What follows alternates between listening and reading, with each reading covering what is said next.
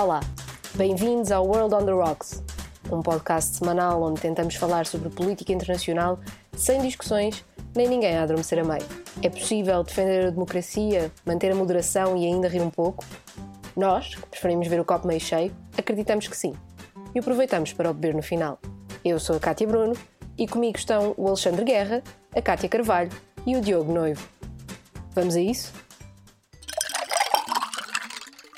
Olá a todos, já estamos para mais um Vox, uh, sempre na companhia da Cátia Carvalho, da Cátia Bruno e do Diogo Noivo, para falarmos sobre temas internacionais e espero que estejam todos bem.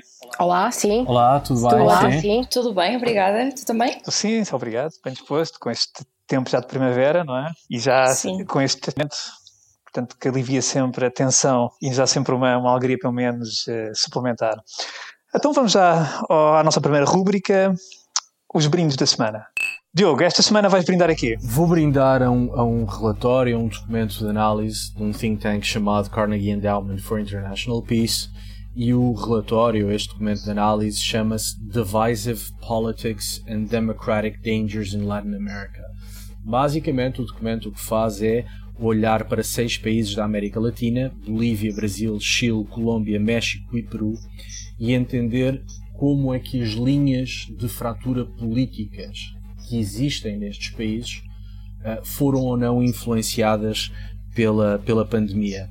Isto é relevante porque em outubro de 2020, sete dos 12 maiores surtos, ou dos 12 surtos mais letais de Covid no mundo, foram precisamente na América Latina. E a América Latina uh, teve em 2020 uma quebra média de 8% nas suas economias, o que supera qualquer outra região do mundo.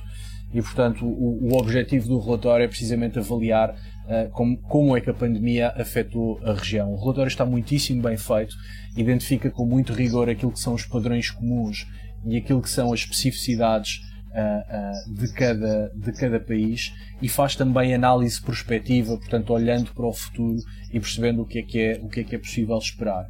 Uh, as conclusões, e sem prejuízo de depois haver uma análise caso a caso, as conclusões são espera-se aumento da polarização uhum. política, que já é bastante elevada, espera-se um alastramento das agendas populistas, que uh, uh, também já são bastante extensas na região, e uh, espera-se também um aumento da desconfiança das populações no Estado. Ou seja, o relatório lança, do meu ponto de vista, um alerta importante e, sobretudo, está muitíssimo bem escrito, muitíssimo bem uh, estruturado. E eu creio que prestámos pouca atenção à América Latina durante esta pandemia. Ouvimos falar nos surtos, mas ouvimos falar pouco do impacto que os surtos têm na vida política daqueles países que no ano de 2019 tiveram uma vida bastante convulsa. E, portanto, como, como parece que o relatório não só é oportuno, como está muito bem feito, brindo a este relatório que é editado por Thomas Carothers e Andrews Feldman uh, em português, política divisiva e os perigos, uh, os perigos uhum. Muito bem, muito bem. Cátia Carvalho, e tu brindes aqui esta semana? Olha, eu, eu esta semana um, brindo ao Departamento de Estado dos Estados Unidos, que classificou dois grupos extremistas no Congo e em Moçambique como organizações terroristas estrangeiras, por considerar que estes grupos estão afiliados com o Daesh, com o Estado Islâmico. Um, aliás, o Departamento de Estado dos Estados Unidos nomeou mesmo estes grupos como, classificou-os mesmo como ISIS DRC e ISIS Mozambique, e, eh, e até os líderes destes grupos também foram designados como terroristas. Isto tem algumas implicações. Uh, por exemplo, estas classificações previnem que sejam estabelecidas relações de vários tipos com estes grupos e com estas pessoas para evitar que lhes seja dado apoio de movimentação, logístico, recrutamento, qualquer outro tipo de, de contacto. Uma das razões para esta classificação é o facto destes grupos já terem cometido ou poderem vir a, com, a cometer ataques e outras atividades terroristas no futuro. Há uma ressalva que é, apesar uh, de. Há, há alguns especialistas que consideram que, e duvidam que existam relações entre estes grupos e o Estado Islâmico eh, e o Daesh, eh, porque eh, sobretudo com, Sim, com, com, Moçambique ainda não se sabe muito bem a origem, não se sabe muito bem o caldo que vai no terreno, mas a verdade Sim, sim, mas a verdade é que esta classificação tem um poder simbólico na, na, medida em que pode trazer mais atenção internacional para a situação que se vive naqueles dois países já há vários anos e também maior atenção para a crescente violência de caráter terrorista que se vive em África e pode ser que finalmente também já alguma coisa comece a, uhum. mexer. Muito bem. Cátia Bruno, teu brinde esta semana? Olha, hoje trago uh, um, um, copinho de vodka uh, para brindar uh, a, um, a, um, pianista russo da, da Sibéria que se chama Kazantsev. Começamos bem a semana, começamos a semana logo com vodka, muito Bem, forte. tu, na verdade trouxeste da América Latina, portanto rum também se calhar caía bem, não é? Fazemos aqui misturas, porque não? Nunca dá bom resultado, atenção.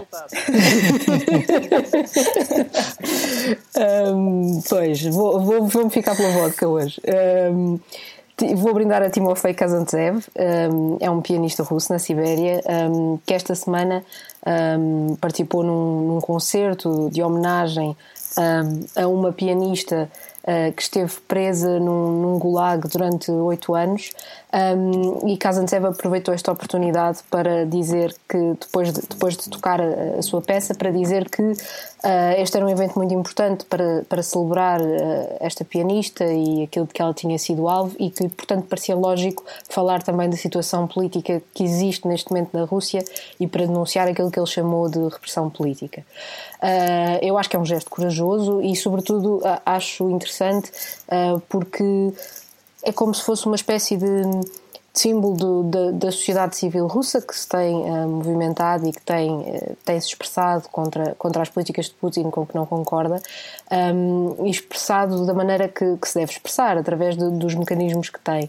Contrasta um bocadinho, parece-me, com. Um, com as, as, as posições um, dos representantes políticos que uh, temos visto nos últimos tempos e que esses parece-me que estão menos conscientes de qual é o seu papel. Tivemos, por um lado, a visita de, de José Borrell à, à, à, Rússia, em que bom, a União Europeia ficou muito mal vista depois daquela a conferência de imprensa altamente subserviente face ao Kremlin, e agora tivemos esta semana no polo oposto Joe Biden a dizer que, uh, numa entrevista, que considerava Vladimir Putin um assassino. Uhum. Um, e portanto acho que falta aqui um pouco de noção de, de, de como, como se faz diplomacia uh, em relação à Rússia e que não pode ser uma questão de nem tanto ao mar nem tanto à terra.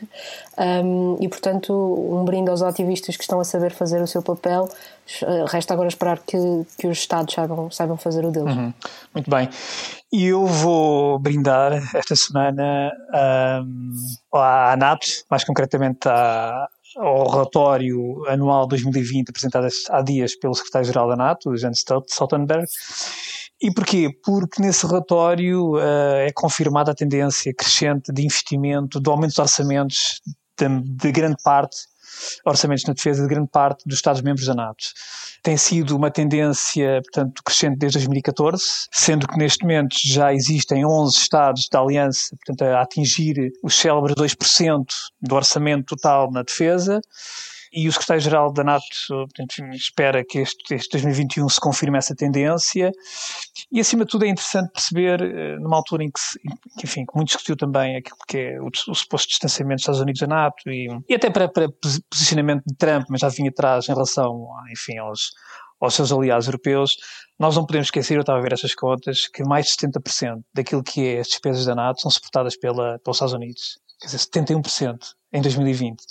E isto diz bem de realmente do desequilíbrio que há a nível orçamental e, e da contribuição que é uh, a, a, parte dos Estados Unidos com os restantes, uh, portanto, os Estados aliados, uh, Estados aliados, portanto, da, na NATO.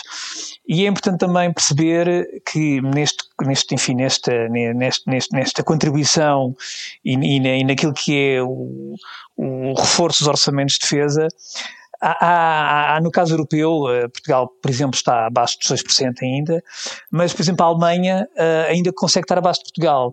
O que realmente pode criar, e isso foi um dos fatores que criou também algum desconforto, tem criado ao longo dos anos algum desconforto e algumas críticas por parte do Washington, porque efetivamente se países como a França como o Reino Unido neste momento já atingiram os 2%, 2%, ou seja, a nível daquilo que despendem para o orçamento da defesa, a Alemanha ainda está um pouco longe dessa, dessa meta. E, portanto, uh, talvez fosse a altura realmente de a Alemanha dar aqui um, enfim, um sinal importante também, não só para os aliados, portanto, da NATO europeus, mas para o próprio aliado norte-americano, Estados Unidos, de que de facto há um compromisso sério na, no investimento na área da defesa. E pronto, e feitos os brindes, vamos passar à nossa próxima rúbrica, o Ouvi Dizer.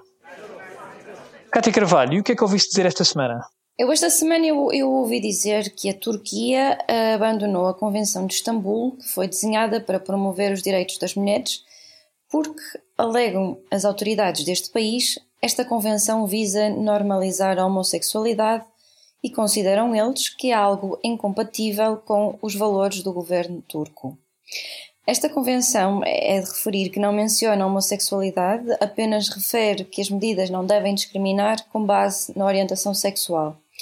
O que é curioso é que este tratado foi assinado em 2011, quando Erdogan era primeiro-ministro, e logo em 2012 a Turquia foi o primeiro país a ratificar um acordo que proíbe qualquer tipo de violência contra as mulheres.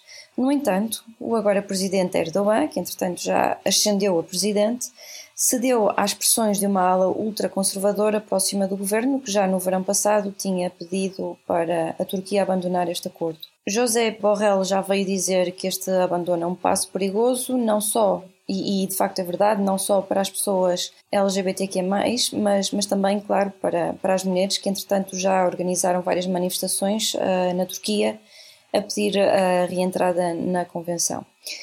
Portanto, uh, vamos ver o que é que vai acontecer. Acho que esta saída é para, é para, é para ficar, uh, dado as posições polémicas e conservadoras que Erdogan tem tomado ao longo pois. do tempo. É mais um sinal do, Nada mais um sinal do afastamento Sim. da Turquia da Europa, não é? Neste, neste momento. Exatamente. Nada de novo. No qual a Europa também tem algumas responsabilidades, diga-se. Não há processo de adesão sim, mais longo sim. do que o turco. Certo, que certo, fez um conjunto de esforços para ir ao encontro da agenda europeia e de cada vez que a Turquia cumpria um requisito, de Paris e Berlim ouvia sempre que, independentemente dos critérios que cumpram, eh, nunca será um Estado sim, mas esse, nunca será um Estado membro da União Europeia. Mas sim, é verdade, a Turquia, a Turquia tem responsabilidades próprias, há uma deriva clara de Erdogan, uh, isso é inegável.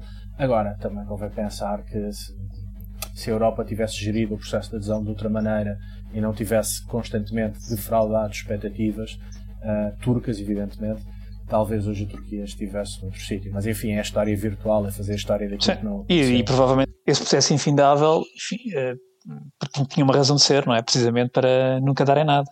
Aliás, basta ver o, aquilo que, se, que é a evolução dos dossiês noutros processos e, quer dizer, aquilo que se passou sempre com a Turquia, enfim, e portanto, provavelmente era, era sempre um processo que nunca, que nunca teria um fim e que não era para ter um fim. Mas, Diogo, e se calhar agora até vão ter, desculpa, deixa-me só completar, e se calhar agora isto é, é, daquelas coisas que depois eh, serve para a Turquia dizer, vem, por isso é que nós uh, nunca entramos, e, não sei, e, e a própria União Europeia também diz, olha, vem, porque é que nós nunca fomos adiando certo. e adiando o problema. Claro. Mas sim. Diogo, e já agora diz-me o que é que tens a ouvir dizer.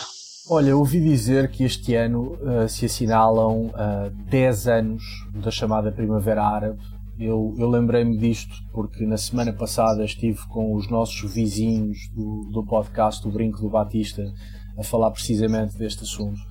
E, e foi em, em 17 de dezembro de 2010 que um jovem tunisino de 26 anos simulou pelo uhum. fogo, uh, outras imolações aconteceram, um, surgem protestos de rua, os protestos de, de, rua rapidamente alastram a toda a Tunísia, começam a alastrar a países fronteiriços um, o jovem que simulou, uh, uh, Mohamed Bouazizi, acabou por morrer já a 5 de janeiro de 2011 e é sobretudo em 2011 que a chamada Primavera Árabe tem grandes efeitos.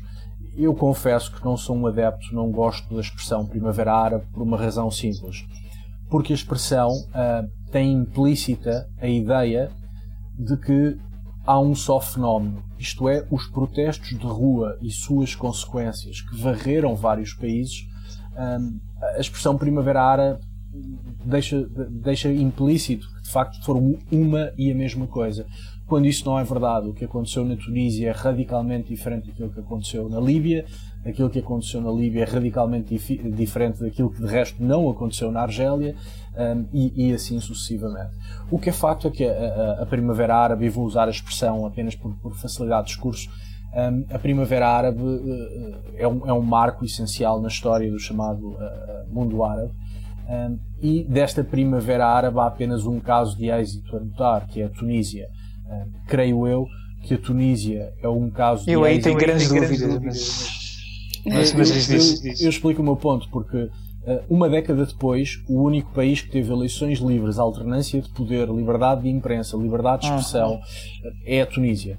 E, portanto, os processos de liberalização política ou de democratização, como antigamente se chamavam, não são processos lineares, são processos com percalços. Portugal e Espanha são, de resto, exemplo disso. Não há processos de transição democrática de, evolução linear. Um, a, a, Tunísia está a fazer um, um, um, processo de liberalização político bastante interessante, uh, uh, evidentemente tropeçando, como é natural, mas creio que está a fazer um caminho interessante, quanto mais não seja porque é o único país a fazer esse caminho. A Líbia não está a fazê-lo, o Egito, desde logo, não está a fazê-lo, onde houve precisamente uma inversão das poucas liberdades conseguidas. A Síria é um atoleiro, a Argélia, que é um país com uma longuíssima tra tradição de protestos de rua, toda a gente esperava que caísse na Primavera Árabe, não caiu, por razões várias, entre as quais a memória da guerra civil argelina brutalmente sangrenta, eh, que dissuadiu muitos argelinos de, de, enfim, do mimetismo de fazer eh, protestos de rua. E, portanto, passada uma década, o que é que nós podemos dizer? Podemos dizer que aquilo que já era possível dizer há 10 anos, ou seja, que aqueles processos uh, políticos e de de protestos na rua são radicalmente diferentes, ainda que coincidam no espaço e no tempo. Um, e da mesma maneira que não houve uma primavera árabe no sentido em que não era um só fenómeno, também não faz sentido agora falarmos em inverno árabe. Um, há, casos, há um caso de êxito, há outros que não são casos de êxito. A Tunísia é um caso de êxito pela forma como foi construída, inspirada no republicanismo francês, uh, um Estado secular, enfim, a visão que Habib Bourguiba, o fundador da Tunísia moderna, tinha para o país, acabou por ser determinante para aquilo que foi o pós-Primavera Árabe. Uh, e, e, portanto, passado 10 anos, continua a ser um processo em curso. Um, e, e, e, sendo certo que uh, era, um, era, um, era enfim, um fenómeno bastante assimétrico há 10 anos, continua hoje a ser certo. um fenómeno bastante assimétrico. Eu, eu, só, eu sou um crítico, sempre fui, já na altura disse.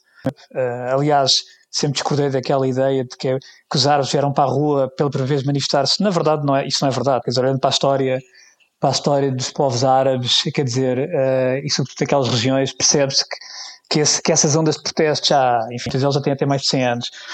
E, e, mas recordo na altura de alguns líderes, nomeadamente do Barack Obama, quer dizer, que alimentaram esta revolta tinham um efeito dominó e que, e que raramente, uh, e que raramente acabam bem, uh, que a história tem-nos ensinado isso. Alexandre, eh, alimentaram mais ou menos a administração Obama assim que Mohamed Morsi, da Irmandade Muçulmana, é eleito no Egito, quando há um golpe de Estado militar para o depor e substituí-lo pelo atual incumbente, o general Al-Sisi, a administração Obama foi bastante consciente. Não, mas aí já estava o processo a decorrer. Repara, aí já, aí já estavam, aí já se queria realmente haver uma onda. Isto faz lembrar aquela onda, de, enfim, eh, do, do pós-Guerra Fria, quer dizer, onde se acreditava a determinada altura que veio uma onda de liberalismo e democracia liberal que vai invadir todos os países e que vamos viver todos em, em felicidade. Quer dizer, nas relações internacionais isso não acontece. E os americanos, e o Obama teve grandes responsabilidades, porque eu lembro perfeitamente, não foi o único, aliás, foram vários líderes que embarcaram a determinada altura, gerou, é, como tu dizes, assumiu formas em, em, nos diferentes estados, não é? E, quer dizer, e basicamente conduziu uma situação, na verdade, em termos realistas, do que era anterior. Isso, quer dizer, poucas dúvidas temos em relação a isso, e, mas isso... Mas esse é o, é o, velho debate entre estabilidade e democracia, o que é que é melhor, não é? é termos estabilidade regional através de regimes autoritários que recorrem a mecanismos de opressão e de violação de liberdades individuais, ou, pelo contrário, correr o risco de instabilidade para democratizar claramente na Líbia, olhando para aquilo que Muammar Gaddafi deixou como herança, era um disparate fazer, fosse o que fosse na Líbia, como se fez. Pelo contrário, na Tunísia, eh, mas eu, eu, acho, eu, eu, acho que valia a pena acaso, e valeu Não vamos aqui tirar mais tempo. Eu, por acaso, na Tunísia, eu conhecia a Tunísia antes e hoje em dia, daquilo que se vai vindo da Tunísia, A Tunísia, de facto, não era uma democracia plena, mas era um país que estava a fazer um percurso interessante, mesmo ao nível dos direitos das mulheres, recordo-me. Antes, e hoje em dia tu vais à Tunísia e as pessoas, toda a gente do povo te diz, quer dizer, que realmente a situação não é necessariamente melhor. Mas isso, enfim, daria para outra discussão. Isso vamos discutir um dia, um dia vamos discutir. Vamos, vamos, vamos, vamos. vamos. Não, e, é, e, é, muito difícil de generalizar, é, claro. como, como o Diogo dizia, porque, por exemplo, depois há o caso de Marrocos, que é uma coisa ali intermédia entre uh, o que a Tunísia escapou, teve e, e, e, e o que os outros tiveram e que acabou por ter ali alguns avanços constitucionais, mas que não, não se revelaram tudo aquilo que a maior parte dos manifestantes queria, e portanto é muito difícil. E depois temos claro, o caso das monarquias do Golfo, totalmente diferentes, portanto é mesmo, mesmo difícil claro. uh, generalizar quando se fala de primavera árabe. O verão não chegou, isso é certo. Exatamente. Cátia. Uh, é eu que... acho que nem a primavera. E Cátia, o que é que tu ouviste dizer? Diz-me tu.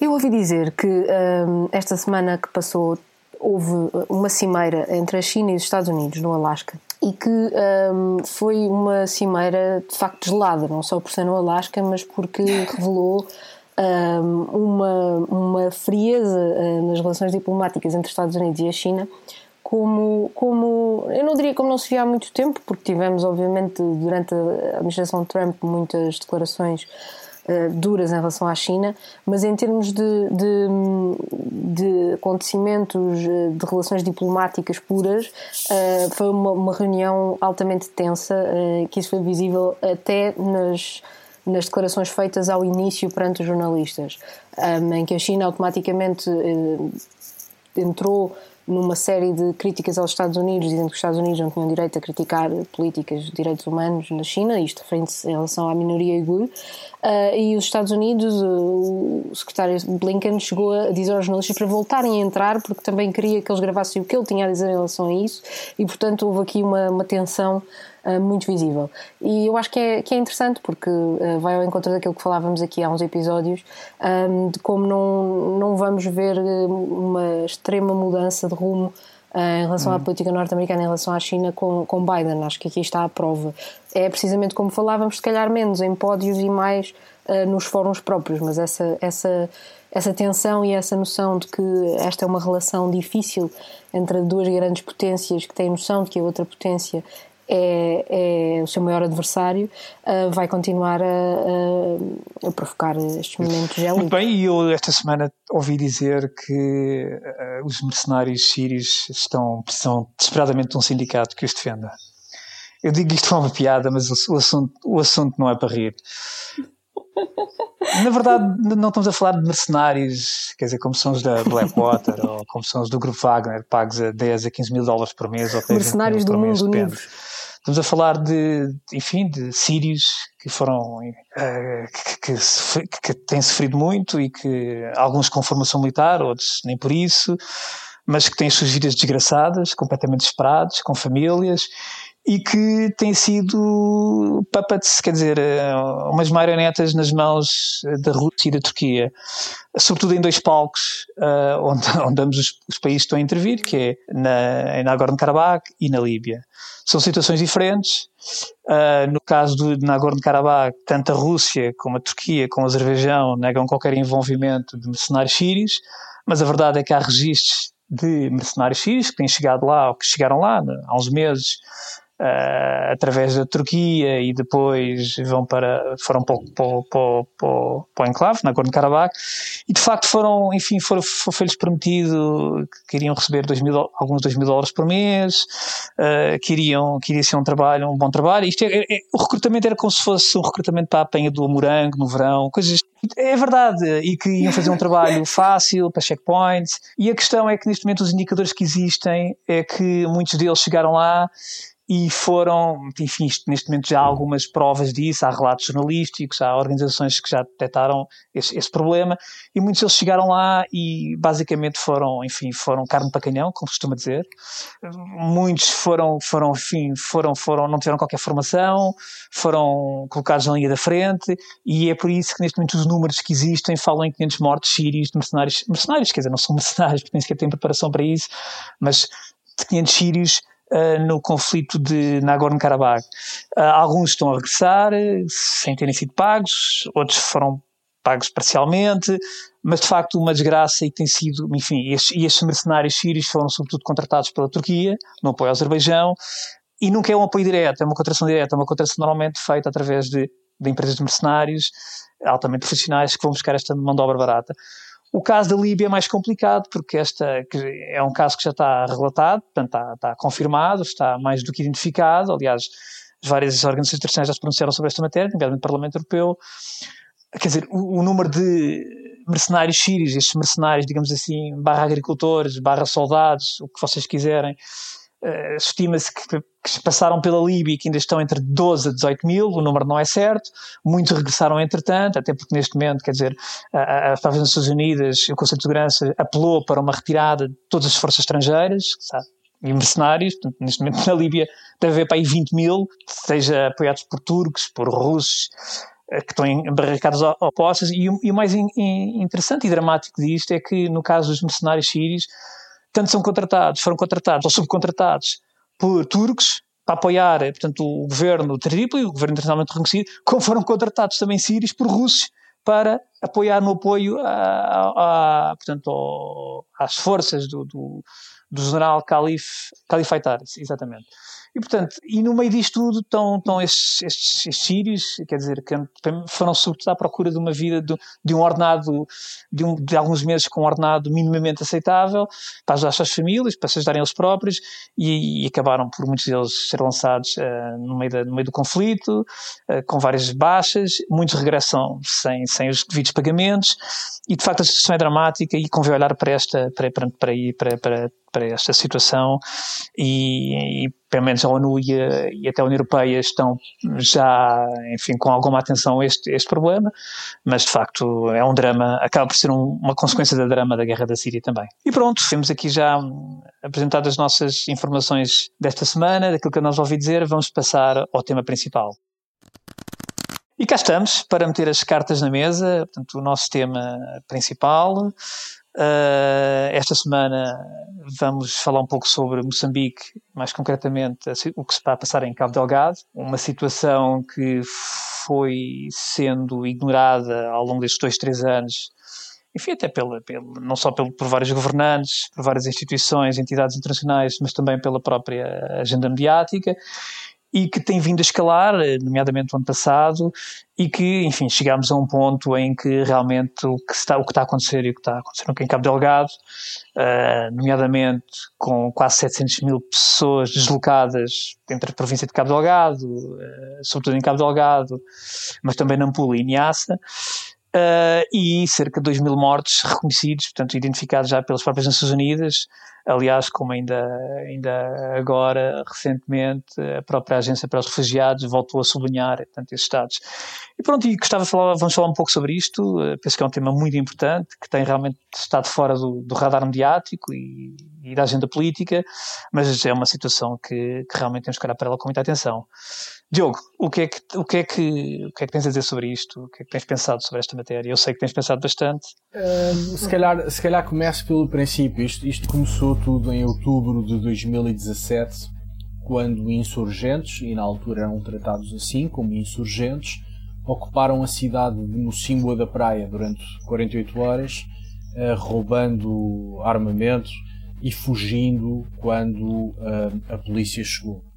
Desde então, um, o, o, tipo de operações desenvolvidas têm sido, têm sido feitas em nome do Daesh ou do Estado Islâmico, embora curiosamente há sensivelmente um mês, um mês e qualquer coisa, o Estado Islâmico tenha deixado de reivindicar as ações uh, nos seus órgãos de comunicação, uh, mas enfim, uh, as ações que conhecemos no terreno foram feitas ao abrigo da bandeira negra do Daesh um, e, e, o modus operandi tem mudado também, as ações são cada vez mais violentas.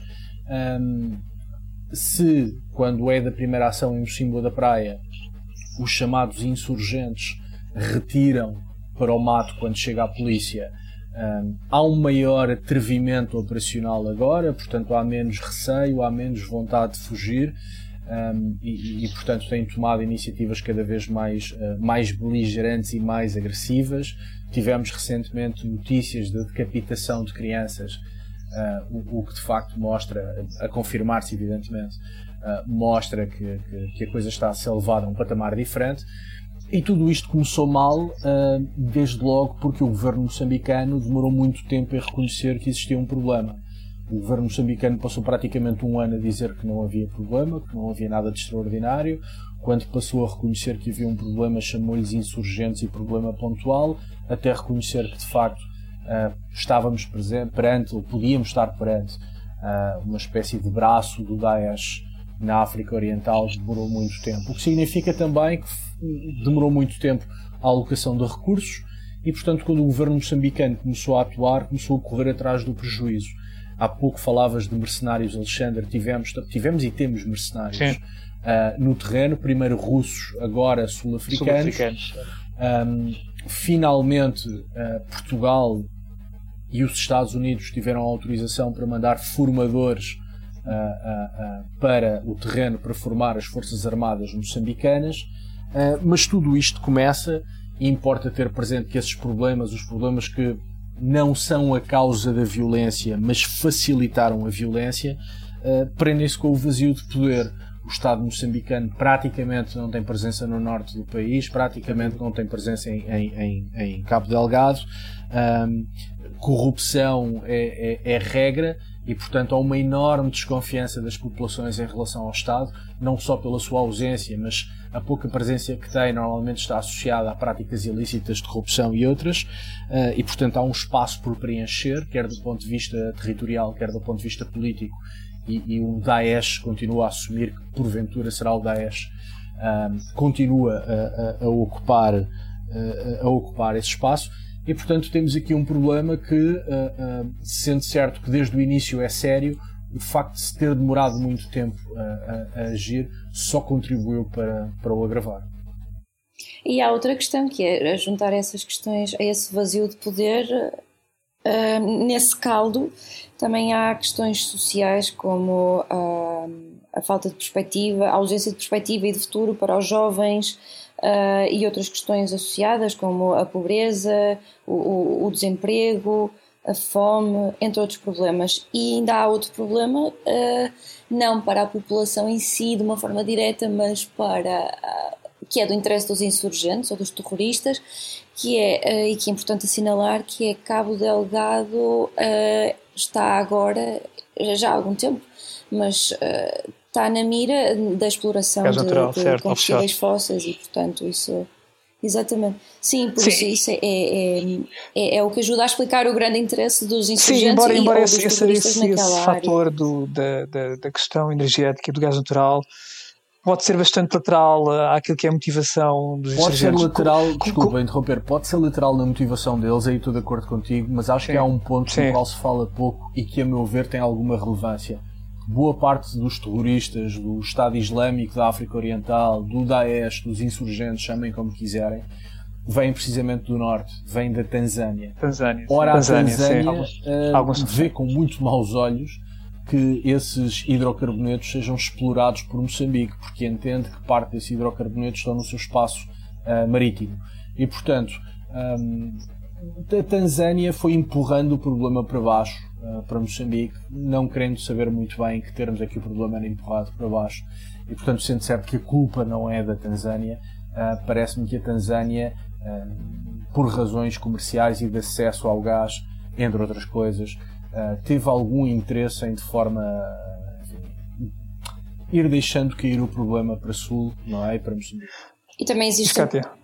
Desculpa, eu, eu, só ia mesmo dizer que também depois existe aquela relação, aquele nexo entre o, o crime organizado ou o crime e, e, o terrorismo, não é? Não são fenómenos diferentes, são fenómenos que muitas vezes andam de mãos dadas, lado a lado, e um alimenta o outro. O terrorismo tem que se financiar e tem que se financiar através de métodos uh, e de formas ilegais para conseguir uh, manter. Sim, em, em, embora ali, embora ali provavelmente isso que estás a dizer é verdade mas não venha tanto da parte da questão do, da, das produções petrolíferas offshore, até porque elas, muitas delas são offshore e estão altamente bem protegidas. Aliás, uma das críticas que faz precisamente é que a presença do Estado a nível de segurança, a que está lá em Cabo Delgado, basicamente está a assegurar a proteção dessas infraestruturas e, e dessas equipas que estão lá.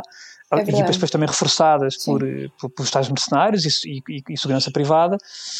Mas a verdade é que Cabo Delgado sendo, é um ponto de entrada também para realmente para o fornecimento de logístico enfim, de vários produtos. E aí sim pode suscitar realmente a apropriação indevida dessas matérias-primas que são importantes para a população, mas eh, sem dúvida, aí sim, sem dúvida. E Cátia Bruno, o que é que. Sim. É, é um fenómeno muito complexo. É, é muito complexo e, e, de facto há aqui este conjunto de fatores todos que vocês uh, levantaram mostra um bocadinho o, o, caldo perfeito que se criou ali em Cabo Delgado. Eu, eu acrescentava mais uma coisa a esse caldo. Um, eu estava a ler ainda hoje o último relatório que a Amnistia Internacional publicou sobre a situação em Cabo Delgado, que foi agora publicado há pouco tempo, um, e, e, era muitas vezes apontado o papel uh, das próprias forças de segurança moçambicanas no, na região. Um, e basicamente. E dos sim, mercenários. Mas nem falando dos mercenários, só falando da questão da, da, da resposta oficial, uh, parece-me que de facto esta, o facto de Portugal e dos Estados Unidos irem enviar tropas para dar formação era algo absolutamente essencial, porque uh, os relatos que a Amnistia Internacional levantou é de que muitas vezes tanto a polícia como depois o exército moçambicano, quando, quando chegou ao local, uh, muitas vezes não sabiam uh, lidar com, com a população local. Tomavam toda a gente por, por terroristas, às vezes um simples facto como alguém ter, um, ter uma barba comprida podia ser razão suficiente para, para ser detida. Há relatos de tortura nas prisões, de, de de todo o tipo de repressão eh, e, portanto, nota-se claramente que da parte das forças de segurança de Moçambique havia uma total impreparação para lidar com isto, poder compreender quem é que é de facto insurgente, terrorista, seja o que for, quem é que é simplesmente uh, uma pessoa que já é vítima disso e que agora é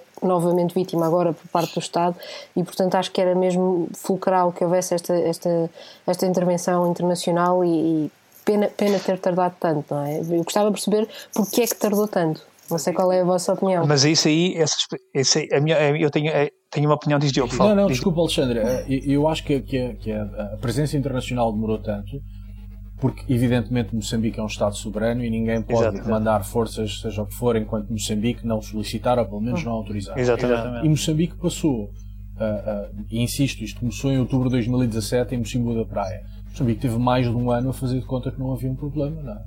e, portanto, não, não, só Moçambique, oh como tu, não só Moçambique, Lisboa também. Lisboa acordou tarde, muito tarde, mas parece-me que Lisboa acordou antes de Maputo. Ou seja, parece-me que o, concordo, o, concordo. o, governo português, uh, uh, uh, e, e, nós aqui já elogiámos uma vez, aliás, foste tu, Alexandre, o, o, ministro da, da, da, da Defesa, João Cravinho. João Cravinho, e creio que neste caso merece ser elogiado também, porque, porque fez novamente um bom trabalho. Um, mas parece-me que Lisboa, tendo acordado tarde, acordou antes de, de, de Maputo. E houve algum uh, uh, esforço diplomático no sentido de sensibilizar Moçambique para a importância de ter, de ter apoio. Que não é fácil, não é, fácil, como é? sabes, claro, aliás. Claro, lidar, com, lidar com, enfim, são coisas muito sensíveis e, e que. não só, repara, nós tivemos, eu já não me recordo exatamente se foi 2013 ou 2014, não sei se vocês estão recordados, uh, houve uma vaga de sequestros de, de empresários portugueses é verdade, em Moçambique, verdade. que eram sim, sequestrados, sim, sim, era lembro. pedido um resgate. Um, na altura, Moçambique uh, colaborou zero ou quase zero com Portugal, apesar de Portugal ter tido, por diversas vezes, manifestado interesse em, em, poder ter uma participação mais ativa na resolução do problema. Moçambique foi extraordinariamente zeloso da sua soberania, uhum, uhum. o que aqui entre nós, que ninguém nos está a ouvir, também mostra a pouca capacidade que Portugal tem de influenciar Moçambique, que é uma coisa que também nunca se diz explicitamente. Mas nós estamos convencidos, falamos muito na lusofonia, na CPLP, nessas coisas todas, mas, mas quando de facto é necessário, mostra-se que a capacidade de influência é muito reduzida. Desculpa, Alexandre. Não, sim, Desculpa, diz, Alexandre, deixa-me claro, só claro. dizer uma coisa, que é Moçambique pertence à CPLP, mas Moçambique pertence também sim. à Commonwealth. Claro, exato, era isso. Portanto, isto ainda é, ainda é outro adicionante, ainda é, ainda é outro acessório ter em conta a analisar mas, este Mas aqui, depois aqui a questão, a que estávamos há pouco a falar, é realmente, é, Moçambique é um, para termos uma ideia, Moçambique é um dos países mais pobres do mundo, está mesmo na cauda Sim. do índice de desenvolvimento humano, está mesmo cá em baixo, que, é, que é de facto uma pessoa que vai a Moçambique e, e faz confusão, de facto faz confusão. Mas é, é, pouco era o que o Diogo e as Cátios também estavam a dizer, ou seja, é, o, aquilo que é o exercício do Estado, do poder do Estado e da autoridade do Estado, vai muito pouco além daquilo que é Maputo.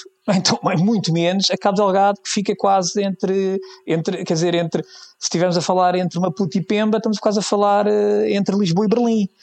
E, portanto, uh, uh, e em África isso é muito, em alguns países africanos isso é muito, é, quer dizer, é muito evidente, ou seja, o exercício do poder resume-se praticamente à capital e a pouco mais. Então, se for um Estado muito grande, quer dizer, eh, à medida que se vai afastando da capital, eh, o, peso do Estado, aquilo que é a face visível do Estado, vai desaparecendo, vai se esbatendo e vai dando espaço a todo tipo de organizações, a todo tipo de tribais, que aliás não se verifica só em Moçambique, basta ir ver o Congo, etc.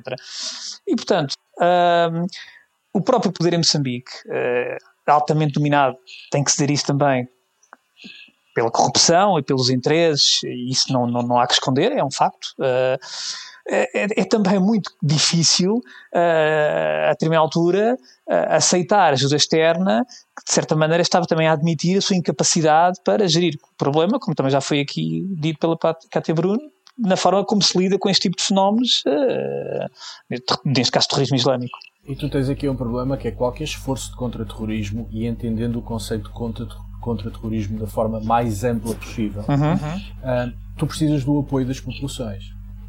E quando o Estado não está presente, a pouca presença que tem é corrupta e nega o problema, é muito difícil tu convenceres as populações a manterem, a, a, a serem leais e a investirem nos esforços de contra-terrorismo do, do governo.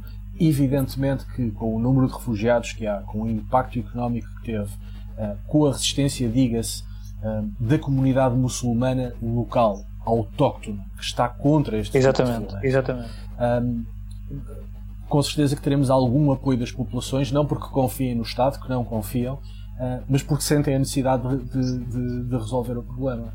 Porque, porque, essa é outra coisa, não é? Que é o terrorismo é, nós já falámos disso nos episódios, o terrorismo é, por definição, um fenómeno político. Independentemente de ser feito ao abrigo de argumentos religiosos, étnicos, eh, ideológicos, o terrorismo visa sempre alterar a distribuição de poder e, como tal, é um fenómeno político.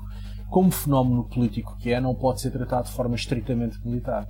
Aliás, claro, claro. todos os estudos empíricos mostram que tratar terrorismo de forma militar dá mau resultado. É, é, sempre, é contraproducente. É sempre melhor tratá-lo de forma policial. Porquê? Porque quando usas militares, estás a reconhecer o outro como inimigo de Estado. Quando usas forças uh, policiais, estás a dizer que se trata tão somente de um crime igual a tantos outros. E, portanto, do ponto de vista político, e o terrorismo, insisto, é um fenómeno político, a gestão das forças de combate à ameaça é significativa. Agora, claro, em Cabo Delgado, que é um terreno eminentemente rural, onde não há Estado. É, é, impensável meter forças policiais ali, evidentemente que têm que ser forças militares. Agora, importa também ter presente que as forças militares, enfim, olhando para os estudos empíricos, tendem a agravar o problema e mesmo que consigam uma derrota operacional dos insurgentes, fica por fazer a derrota política.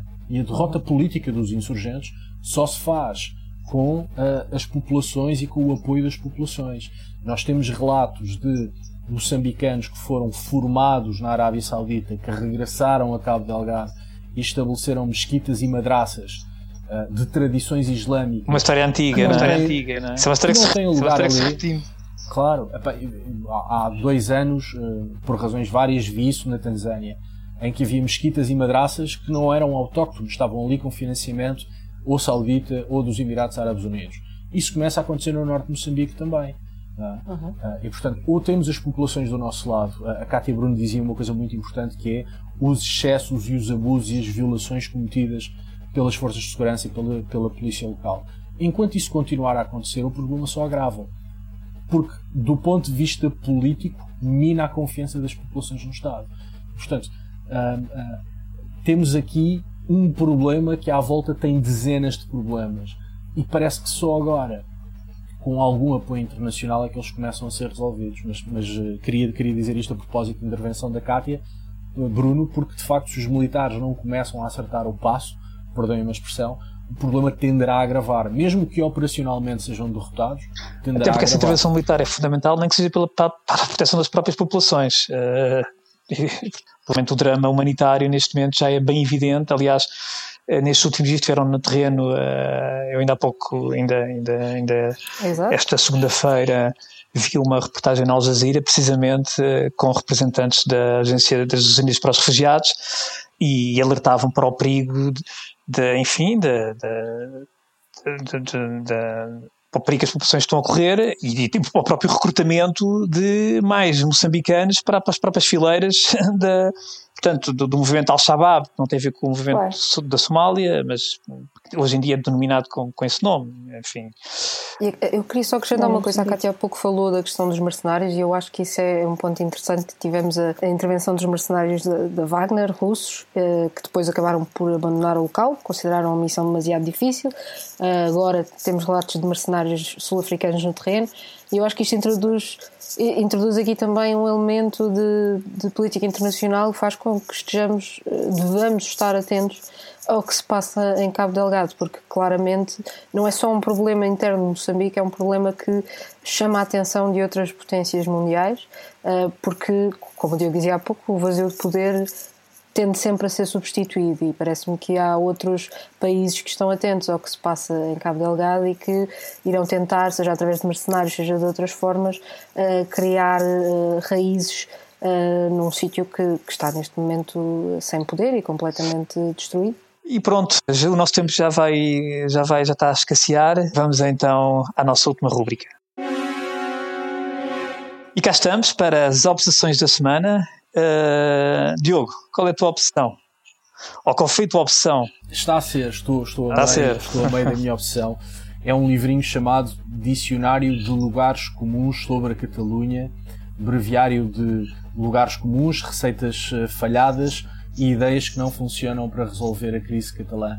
O livro é de 2018, escrito por Juan Cláudio de Ramón, é um dos uh, enfim, jovens intelectuais espanhóis, há uma nova vaga de, de, intelectuais em Espanha, gente entre os 30 e muitos e os 40 e poucos. Juan Cláudio de Ramón é, a meu ver, um dos mais interessantes. E ele faz aqui uma coisa muito interessante que é pegar na linguagem. Ele, ele estuda de uma maneira muito acessível. Isto é um livrinho curto, muito pequenino, tem nem 200 páginas, tem 150 páginas.